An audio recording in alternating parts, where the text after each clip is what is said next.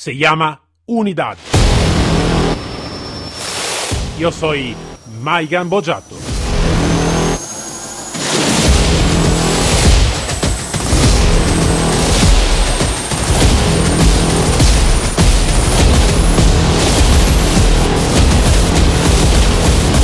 Unidad K9.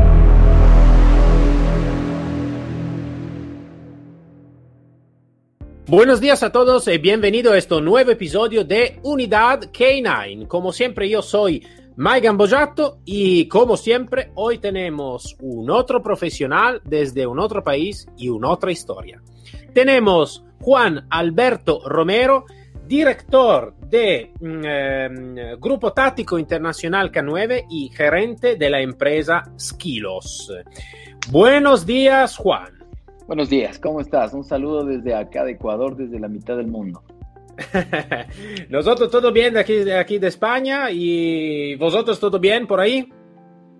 Sí, todo bien. Aquí siempre sol, aunque muchas veces lluvia, pero no tenemos estaciones, así que estamos felices. Esto sí, me, me gusta la, ya esta, esta, esto sentido ya me gusta, Juan. Muy bien. Juan, te he hecho una introducción muy rápida porque, como siempre, quiero que es el profesional que habla más un poquito sobre su profesión, lo que hace, la su historia. Entonces, cuéntanos un poquito más sobre de ti, Juan. Bueno, eh, yo soy de profesión un ingeniero en administración de empresas. Así que yo manejo todo lo que es la parte financiera, administrativa de algunas compañías. Y parte de mi, de mi preparación también han sido los perros. Así que ahora, eh, desde hace algunos años atrás, más o menos unos ocho años atrás, estoy trabajando ya con perros. Eh, todo lo que es perros de, trabajo, perros domésticos, todo lo que es su adiestramiento, su preparación, todo lo que yo le llamo la escuela, el colegio y la universidad la escuela, todo lo que es la preparación del perro, el colegio es todo lo que es la, el afianzamiento de su enseñanza y al final eh, la especialización que le llamo la universidad, que podría ser, eh, bueno, mi, mi, especialidad es los perros de seguridad, así que esa es la especialización que yo le llamo, la seguridad canina. Entonces, para nosotros acá o para mí, nosotros hemos dividido la seguridad en tres cosas. La seguridad familiar, que no, no es muy diferente a la seguridad de las empresas de seguridad privadas y muy diferente a las de, a las de la seguridad pública, a las fuerzas de seguridad, llámese policía, llámese fuerzas armadas, pues es muy diferente. Entonces a cada uno le damos eh, su toque o su, enseñanza para que no se mezcle, ¿sí? Porque un civil no puede manejar un perro de, de igual que un, que un policía o un militar. Entonces por eso la hemos dividido. Esa es más o menos lo que, nuestra preparación o mi preparación en el manejo de esto. Claro, tenemos un equipo de personas que trabajamos en Skylos eh, o Esquilos, que, que, debería ser como se pronuncia, pero la mayoría lo conoce como Skylos. Y pues, pues trabajamos en, en esta área, trabajamos en el área de adiestramiento canino y de la especialización en todo lo que es los perros de seguridad. Vale, Esta vale, empresa, vale, muy bien. Ok. No, no, no, dime, dime, no, queremos de, de enfocarme también un poquito en el, en el, nombre, ¿no? Porque antes habíamos hablado de esto, ¿no? Aquí eh, realmente no es un, nombre inglés, más es un nombre griego. ¿Justo? Así es. Sí, bueno, la idea es que cuando nosotros empezamos a crear la, porque esto es una compañía, es una empresa registrada en la Superintendencia de Compañías acá en el Ecuador, y cuando decidimos hacer esta empresa, pues quisimos buscar un nombre que se identifique con lo que nosotros hacemos. Y por supuesto, lo que nosotros hacemos es perros. Y trabajamos para los perros. Y queremos ayudar a los perros. Entonces la idea es que nos llamemos como eso. Skylos o Esquilos es el nombre de eh, perro en griego. Esa es la razón por qué se puso. Este nombre aquí en el Ecuador está registrado como marca registrada nuestra. Así que está pues para nosotros y para nuestros clientes como eso, como Skylos o esquilos, que sería el pronunciamiento correcto. ¿Cuál es la diferencia en esto en el griego? Eh, se escribe así, eskylos con una Y en la mitad, pero en el griego le da una cosa diferente, que es la tilde en la Y. Así que esa es la que le da la, la diferencia en la pronunciación. Eso no, eso me pareceva algo de importante porque Así que cuando tú me lo explicaste, para mí, claro, es kilos. Entonces, y será siempre kilos. Entonces, eh, me, me, gusta siempre algo que tiene un sentido específico y, y un poquito, ¿sabes? Diferente ¿no? de los demás, entonces eso me gusta siempre. Eh, vale, entonces, de, desde la tu experiencia, Juan, um, ¿cuáles, ¿cuáles son para ti las características más importantes de una buena unidad? Um, un poquito sobre el perro, un poquito sobre el, ser humano, claro, ¿no? Pero para ti, según la tu experiencia, la tu profesionalidad, ¿cuáles son las características más importantes que necesita que tener una buena unidad para ser una unidad eficaz, eficiente y bien hecha? Listo, excelente pregunta. Hablando de, de, de, esto, de acuerdo a la perspectiva y la experiencia que nosotros tenemos aquí en el Ecuador, para nosotros una unidad K9 más su binomio deberían tener características especiales para que puedan trabajar. Primero, hemos trabajado de hace muchos años atrás y es bueno que, que vayamos actualizándonos, mejorando en esto. En la antigüedad se manejaba mucho lo que es el traje grande, el enseñarle a tener perros demasiado bravos y todo esto. Pero en el futuro o ahora donde nosotros vivimos, hemos hecho algunos cambios en este concepto. Primero, los delincuentes, las personas que, que, son, que tienen este problema de ser malas personas, que tratan de hacer el mal, les llamamos delincuentes, eh, personas que roban, personas que matan, este tipo de personas, no vienen con un traje de, de no vienen con una manga, no vienen gritando, ¡eh! no vienen haciendo esto que normalmente se hace en deporte. Sí, y el deporte es perfecto y está bien, pero hablando de una unidad K9, una unidad K9, nosotros hablamos de que esta gente es impredecible. Muchas veces esta gente viene eh, muy callada, muy silenciosa, muy preparada y saca un cuchillo, saca un arma y normalmente el, el, la unidad, el perro, tiene que ser un perro muy estable, porque él tiene que aprender a discriminar esto. El perro tiene que ser muy obediente, tiene que tener una obediencia pero fina, fina, fina, que nosotros la llamamos. Pero además, su raza, su preparación, su alimentación, su salud, su entrenamiento diario, su edad, todo eso tienen que ver para que el perro sea bueno. Yo puedo tener un perrísimo, un, pastor belga malinois de, de nueve meses, pero no está listo para seguridad tiene que ser un adulto, para nosotros tiene que ser un adulto. En la etapa de 6, 7, 8, 9, 10, 11, 12, hasta los 16 meses, el perro tiene que aprender a ser sociable, muy obediente, obediente, muy, muy, muy fino, para que él, cuando termine esto, recién empiece ahí el verdadero trabajo de seguridad. Al principio yo le voy a dar experiencias, les voy a ayudar a que a que no tenga miedo a la altura, no tenga miedo a pisos resbaladizos, no tenga miedo al humo, no tenga miedo a ruidos fuertes, bala. Todo eso le voy a ayudar a tener experiencia mientras él va creciendo. Pero cuando ya es adulto, ahí sí le voy a hacer morder de verdad, le voy a ayudar a que él suelte a la orden, le voy a hacer ladrar de verdad. Y ahí voy a lograr un perro de verdad. Ahora, el perro no es nada si no tiene un buen guía. Si el binomio es alguien que no está preparado, que no le gusta a los perros, que, que, no se siente cómodo con uno, no sirve. El binomio tiene que, ser tiene que ser casi un gemelo, es decir, manejar el concepto de la preparación de el conocimiento. Tiene que ser alguien estable también, no puede ser alguien nervioso, no puede ser alguien que está eh, por todo, quiere sacar el, alma o el arma o demasiado compulsivo. Tiene que ser alguien estable, porque eso es lo que le va a, compartir a su perro. Él va a mandar esta energía con él. Ese binomio junto va a hacer que una unidad eh, o un binomio K9 sea excelentemente bien utilizado o muy, bien, muy buen operativo. ¿Cuál es el problema que nos encontramos? A veces nos encontramos con perros demasiado alocados, demasiado agresivos, eh, su presa demasiado elevada o su agresión demasiado elevada, eh, falta de sociabilidad, eh, falta de control porque a veces el guía tiene miedo, tiene miedo del perro.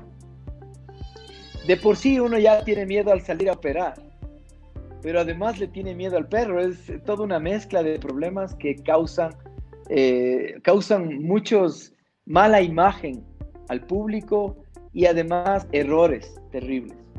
Eh, hace poco teníamos en, el Ecuador un problema y salieron los perros de la fuerza. Los perros empezaron a pelearse entre sí. Le volvieron a una, a una persona. Entonces, ¿qué es? Es todo lo que yo digo el resultado de lo que puede pasar. Pero si nosotros trabajamos de tal manera de que el perro sea estable, de que sea obediente, de que entienda los escenarios, eh, de repente le trabajamos con el perro en mordida, mordida, mordida, mordida, mordida, en que salte, en que salte, que salte, en bala, en bala, pero nunca lo trabajamos en un, en un estadio con gritos de personas. De repente le llevamos al perro ahí a una operatividad o una operación y el perro escucha gritos de 100 mil personas y el perro se paraliza. Y automáticamente el guía, como no quiere quedar mal, porque esa es otra, ¿no? No quiere quedar mal, entonces automáticamente empieza a traillar al perro, empieza a castigarle, empieza a hacerle una mala experiencia, quebramos a ese perro. Y perdemos el tiempo de adiestramiento, de entrenamiento, materiales, alimentación, salud, y perdemos todo. La idea es que nosotros podamos tener un trabajo ordenado, un trabajo planificado y que el perro pueda dar los resultados en el tiempo correcto, no antes y no después, en el tiempo correcto. Sabes, Juan, yo em, en toda la experiencia que tengo y hablando con muchos profesionales de diferentes países, tengo una, una opinión. Eh, lo que tú dices es perfecto, yo estoy de acuerdo al 100%, el tiempo correcto, la modalidad correcta, el perro equilibrado, el guía equilibrado. Em, a mí nunca me ha gustado el perro, que me ha gustado, pero para mí no es correcto el perro siempre hiper, ¿no? que no tiene ninguna regulación eh, emocional, si queremos decirlo de esta manera. Em, lo que a veces hace falta, y hace falta también aquí en Europa y en Estados Unidos, donde trabajé por mucho tiempo, a veces es el entrenamiento real. Me explico mejor.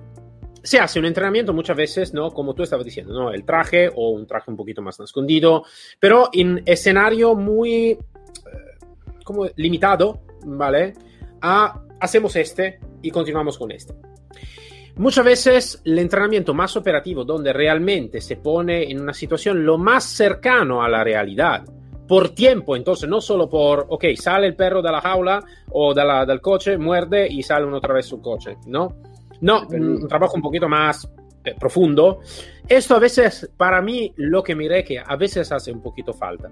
Claro que si esto es verdad, después cuando estamos en operativo, eh, esto va a cambiar mucho porque la dinámica de la operatividad muchas veces es muy diferente de la dinámica que se hace en entrenamiento. Entonces, si ya habíamos hecho un entrenamiento un poquito, perdón la palabra, fake, ¿no? Entonces, no correctamente operativo, claro que después tenemos también problema, ¿no? Entonces, con lo que tú estabas diciendo, eh, eh, eh, va a gritar y está mucha gente y el, guía no sabes qué hacer, necesita que, que, arreglar el perro, eso, un poquito una locura. Entonces, no sé, yo he tenido un poquito este sentido. Mm, tú, de tu experiencia, mm, ¿cómo es el tema un poquito del entrenamiento? Que tú puedes puede haber mirado un poquito en la tu profesión y un poquito en, lo que está ocurriendo. Si es verdad que hace falta una, un entrenamiento real o lo más real posible o, no. A ver, yo lo que digo más es darle experiencia al perro, más que, más que, que eh, real. Porque él va a crecer con esa experiencia. Por ejemplo, yo quiero un perro seguro, entonces ¿Qué es lo que voy a hacer? Tengo que ser creativo. Yo como entrenador tengo que ser creativo. Yo como el que voy a ayudarle a ese perro a que sea lo que quiero que sea, tengo que ser creativo. Entonces me voy a inventar. Me voy a inventar entrenamientos locos, que para todo el mundo van a ser locos, pero yo lo que voy a hacer es sembrar en el perro seguridad para que cuando él crezca y le toque salir, él se acuerde que estuvo en algo parecido y sepa cómo actuar. Por ejemplo, le voy a llevar a un lugar resbaloso. Y yo no le voy a, hacer más que caminar con él, jugar con él, trabajar con él, porque es un pequeño. Voy a hacer que juegue, que muerda, voy a hacer algunas cosas en un lugar resbaloso. Cuando él crezca, pues le voy a hacer morder en lugares resbalosos mucho más grandes, ya en seguridad, para que cuando él salga a la realidad y se encuentra en un edificio y la persona que necesito yo neutralizar está en un piso resbaloso, mojado, el perro va a saber cómo actuar. Va a saber que tiene que ir despacio, va a saber cómo debe correr, cómo debe eh, caminar por ahí. Entonces él va a poder unir las dos cosas. ¿Qué le voy a dar? Le voy a dar ruidos, le voy a dar bala, le voy a dar alturas, le voy a dar eh, una preparación en todas las cosas que yo me imagine que podría llegar a pasar aunque no suceda. Por ejemplo, en mi país no tenemos, no tenemos nieve, nunca, nunca cae nieve, pero tenemos montañas muy cerca donde sí hay, hay nevados, que es diferente. Entonces yo tengo que llevarle a un lugar como esos para que se acostumbre. Tengo que acostumbrarle a que pise en, en arena, en tierra, diferente, en césped, en piedra, en cemento, en asfalto, en todo, para que él sepa cada vez que él toque la, textura, él se acuerde, ah, aquí hay que actuar de esta manera. Entonces, la idea es primero preparar para luego darle cosas reales. Cuando él es ya grande, pues le voy a dar cosas muy reales, morder, morder con manga oculta, morder corriendo. Y lo que sí voy a hacer es basado en la legalidad. Porque esa es una cosa que a veces nos olvidamos los entrenadores. ¿Qué es el problema? Que a veces nos olvidamos de la legalidad y le mandamos a morder al perro a la cara, a la cabeza. ¿Por qué? Porque pensamos que ese es el entrenamiento cool, el de moda, el, el, de adrenalina. Y estamos enseñándole al perro que vaya y muerde en la cara y yo me voy a meter en un problema legal. Entonces, basado en la legalidad, el perro está para neutralizar, no para eliminar. Claro. Entonces, yo debo, entonces, basado en eso, tiene que ser mi entrenamiento. Pero, como te digo, tiene, tiene, debería tener estas bases. Primero, la preparación para que mi perro sea un perro seguro, estable, sociable. Tengo que ayudarle a discriminar quién es amigo, quién no. ¿Sí? Porque de repente yo estoy caminando con mi perro, todo bien, y se acerca un niño corriendo, se soltó de la mano de la mamá y le agarra a mi perro y le toca. Si mi perro no está sociable con ese tipo de problemas, yo, mi perro va a morderle, automáticamente me voy a meter en un problema. Pero si yo ya le doy esa experiencia al perro, le llevo a una escuela y le siento, y los niños caminan y le pasan tocando y caminan y caminan, él se va a acostumbrar a que en el futuro cualquier niño que se aparezca, él no le muerda a menos que yo le diga. Y yo creo que esa, eso es lo que deberíamos pensar. Sabes, Juan, es algo que me peleé muchísimo yo cuando estaba en, policía en Italia, porque muchos de los perros que estaban en la, en la perrera, en, de, la, comisaria, todo, nunca han tenido esta, esta oportunidad de tener esta experiencia, ¿no? esta formación, esta experiencia. Y yo me peleé muchísimo porque digo, para mí sí que es algo de importante, eh, no solo a, a nivel de mm, de lugares, pero también de exploración sensorial, ¿no? Entonces, un perro que va a trabajar en, una, en un parque es diferente que un perro que va a trabajar en una arena. Para el perro es diferente, ¿no? En la arena. ¿Por qué? Porque es una sensación diferente, va a correr de una manera diferente, necesita que aprender cómo estar en equilibrio, cómo correr, como todo. Entonces, para mí siempre ha sido algo de muy importante. Claro, lo, lo, lo hice un poquito más en retraso porque antes no está alguna regla también ¿no? en todos los cuerpos, a Fuerza Armada y todo, pero cuando he tenido la oportunidad sí que lo hice. Claro, no he tenido el mismo éxito que hacerlo en el, tiempo correcto, pero al final eh, lo, lo, logré un poquito, entonces sí que estoy totalmente de acuerdo. Eh, Juan, eh, sombra un poquito, hablo ahora de un tema que está se habla mucho ¿no? entre los instructores, en la fuerza y todo. Eh, como sabes, hoy en día eh, el, el, perro que más está conocido por la Fuerza Armada, por la policía, es el pastor belga Malinois, otro que, claro, el pastor ah, eh, es una pregunta que hago un poquito a todo porque quiero de, que, todos tengan su opinión y me gusta de, de, de, escuchar la opinión de todos. Y para ti sí que es, de verdad la mejor opción lo del pastor belga Malinois o en algún sentido estaría mejor a veces de mirar también otra tipología de perro por especialidad diferente, ¿no? Entonces, si es perro, ejemplo, el perro del Malinois, sí que está bueno por alguna tipología de, especialidad. Eh, y pero otro también estaría mejor, otra tipología de perro. ¿Qué, ¿Qué piensas tú sobre este tema? A ver, yo lo que creo es que cada raza fue hecha para una razón. Depende mucho el trabajo que yo haga para el perro que voy a elegir. Claro, el pastor belga malinois está de moda porque es muy versátil, liviano, se adapta, come poco, es fácil su mantenimiento, aguanta todo. Sí es cierto, es, verdad. Pero si yo voy a trabajar en un área confinada, con presos, yo prefiero Rottweiler. Manto negro, no va, no va a estar en el sol. Ese es, a ver, el Malinois es una ametralladora y el, el, Rottweiler es una bazooka, mata a todos de una sola. sí, claro. Tiene que volverse a cargar y todo lo demás, pero mató a 20. El Malinois está todo el tiempo, no se cansa.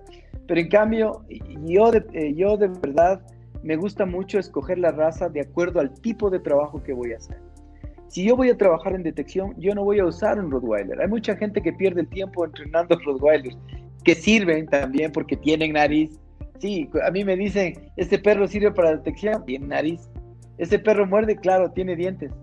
Pero, ¿entiendes? Es, es más allá tiene, tiene más nariz que nosotros, de seguro. así es, así es.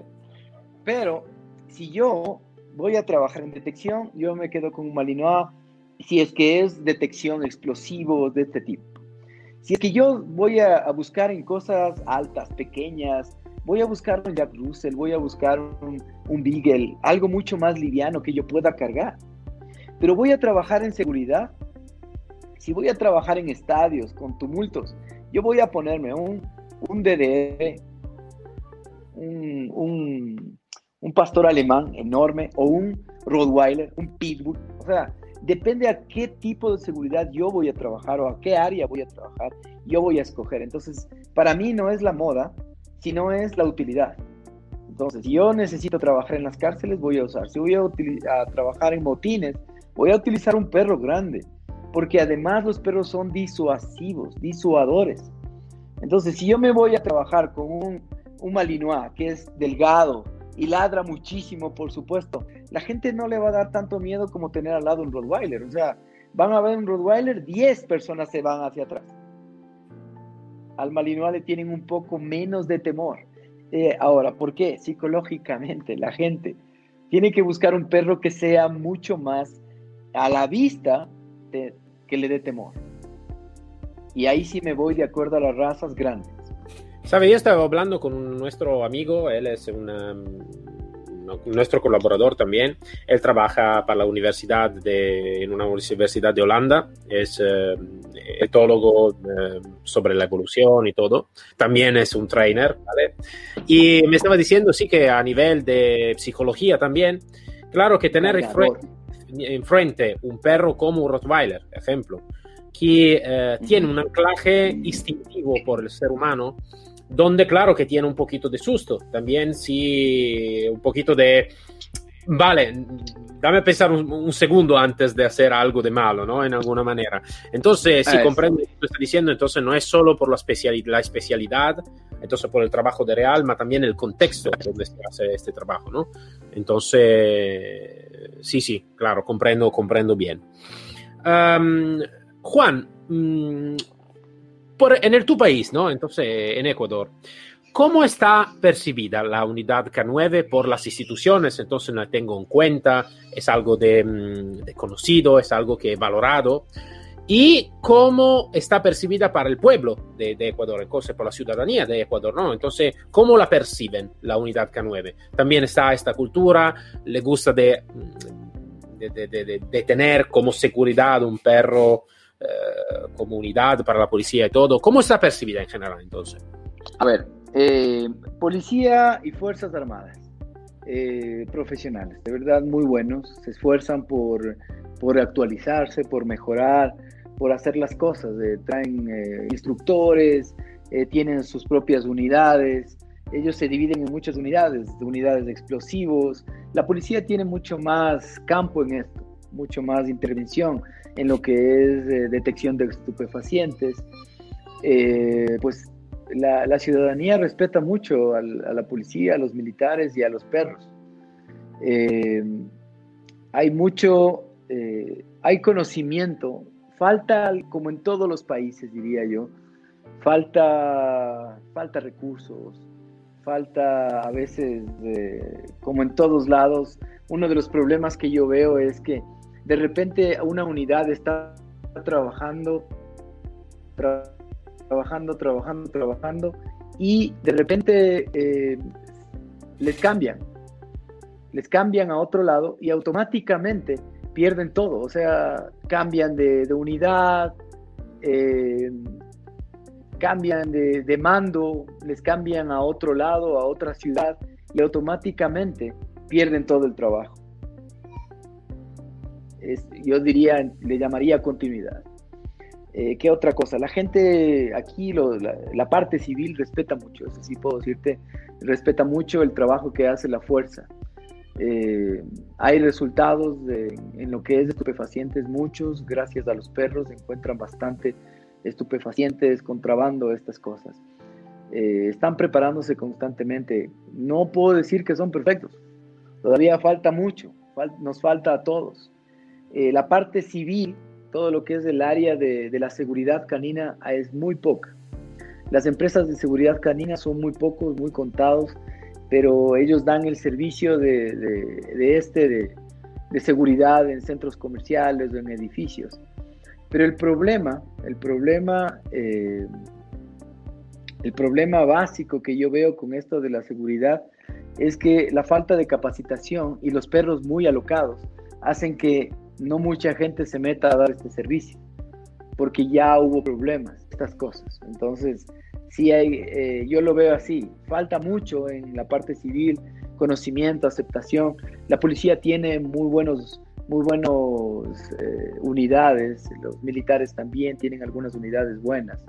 Así que yo diría nos falta, sí, pero estamos en el camino. Esto es importante, ¿no? Estar, eh, estar en el camino, ¿no? Entonces, em, yo digo siempre que no, en, la unidad K9 no, se no, no, hace falta una revolución, hace falta una evolución constante, ¿no? Entonces, estar siempre pendiente de, de, de de conocimiento, siempre pendiente de evolución, siempre pendiente de nuevo conocimiento más que todo, ¿no? Entonces sí que, que, es algo siempre esto de muy importante y evolucionarse siempre y no, no llegar al punto de decir, vale, ya conozco todo, entonces aquí no, no, puede ser posible, ¿no? Siempre estar abierto a no pensar esto lo que hago es el mejor del mundo, pero es, es siempre mejorable. Te puedo decir una cosa, ¿no? Que dices, tú me has dicho, no está perfecto, Menos mal, yo te digo que no está perfecto, porque el significado más antiguo de la palabra perfecto significa muerto. Entonces, menos mal que no está perfecto, más siempre perfectible. no, te lo digo porque así que tú tienes este sentido sobre la palabra, ¿vale? Te digo también este, ¿no? Entonces, cuando eh, yo también modifiqué mucho, ¿no? Cuando digo, no, esto está perfecto. Después me paro digo, no, menos, mal que no está perfecto. Eh, perfectible, sí.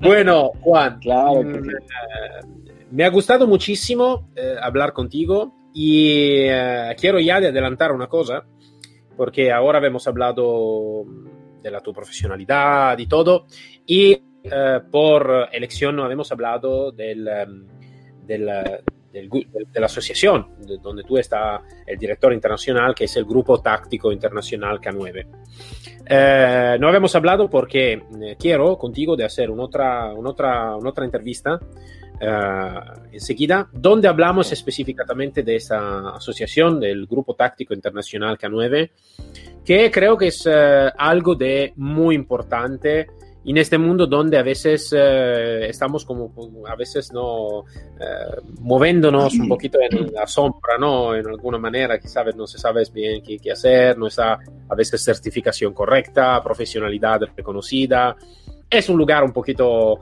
¿no? desconocido, ¿no? Si queremos, es un, mundo desconocido a veces. Entonces, mm, si te parece bien, Juan, eh, seguro que encontramos otra vez hablando específicamente del, del, grupo táctico internacional. ¿Qué te parece? Por supuesto, por supuesto. La idea es que eh, las personas conozcan a qué fuente deben acudir. Porque, como tú dices, hay mucha gente que eh, trata de, dar o hacer cosas que, no son buenas. Y esa es la razón de lo, por la razón que hicimos esto. Y claro, continuamos. O sea, nosotros tenemos un, lema y eso lo hablaremos luego. Pero nuestro lema como grupo es juntos somos más fuertes. Y eso es lo que hacemos. Juntamos realmente, juntamos realmente a la gente buena, honesta, íntegra. Que, yo puedo llamar hermano, porque sé que aunque esté metido en, la, en la selva del Brasil, me conoce y le conozco por lo que es y confío en que Él me va a ayudar y Él sabe que yo le voy a ayudar solamente por ser miembro de mi grupo. Sabes, está un dicho que dice, eh, solo puede ser más rápido, juntos seguro que está más fuerte. Entonces, no, eh, creo que eh, yo estoy totalmente de acuerdo con esto. Yo, para mí, los recursos humanos, el trabajo de equipo es la, la cosa más importante que, tenemos, entonces sí que necesitamos luchar por esto. Entonces estoy totalmente de acuerdo. Bueno, Juan, me ha gustado muchísimo hablar contigo, ha sido una entrevista muy interesante y eh, una otra entrevista que la vamos a hacer enseguida, seguro. Y entonces, muchas gracias por haber compartido con nosotros tu conocimiento, eh, tu tiempo y haber puesto también tú un granito de arena eh, en este en este podcast, un grito de conocimiento. Muchas gracias entonces por tu disponibilidad y la tu, y la tu charla con nosotros. Igual para mí, muchas gracias por, eh, por todo y más por conocernos. Eh, porque eso hace mucho más rica la vida, la verdad. El conocernos y el aportar. Eso es parte de nuestra ideología, que es dar, dar, nunca las cosas, pero siempre vienen porque la luz se llega a la luz. Eso es lo que funciona. Correcto. La luz a la luz, lo bueno a lo bueno, la, profesionalidad al profesionalismo. Así que estamos agradecidos, la verdad, por ser parte de esto, de este programa, ser parte de, tus ideas, de apoyarte. Estamos a las órdenes en lo que sea con todo lo que podamos. Muchas gracias, muchas gracias. Soy muy contento de esto. Muchas gracias, Juan. Entonces, hasta luego. Ok. Para todos, nos encontramos el próximo episodio de Unidad K9, siempre con mí, Mike Gambojato, y con un otro profesional y una otra historia. Hasta luego a todos.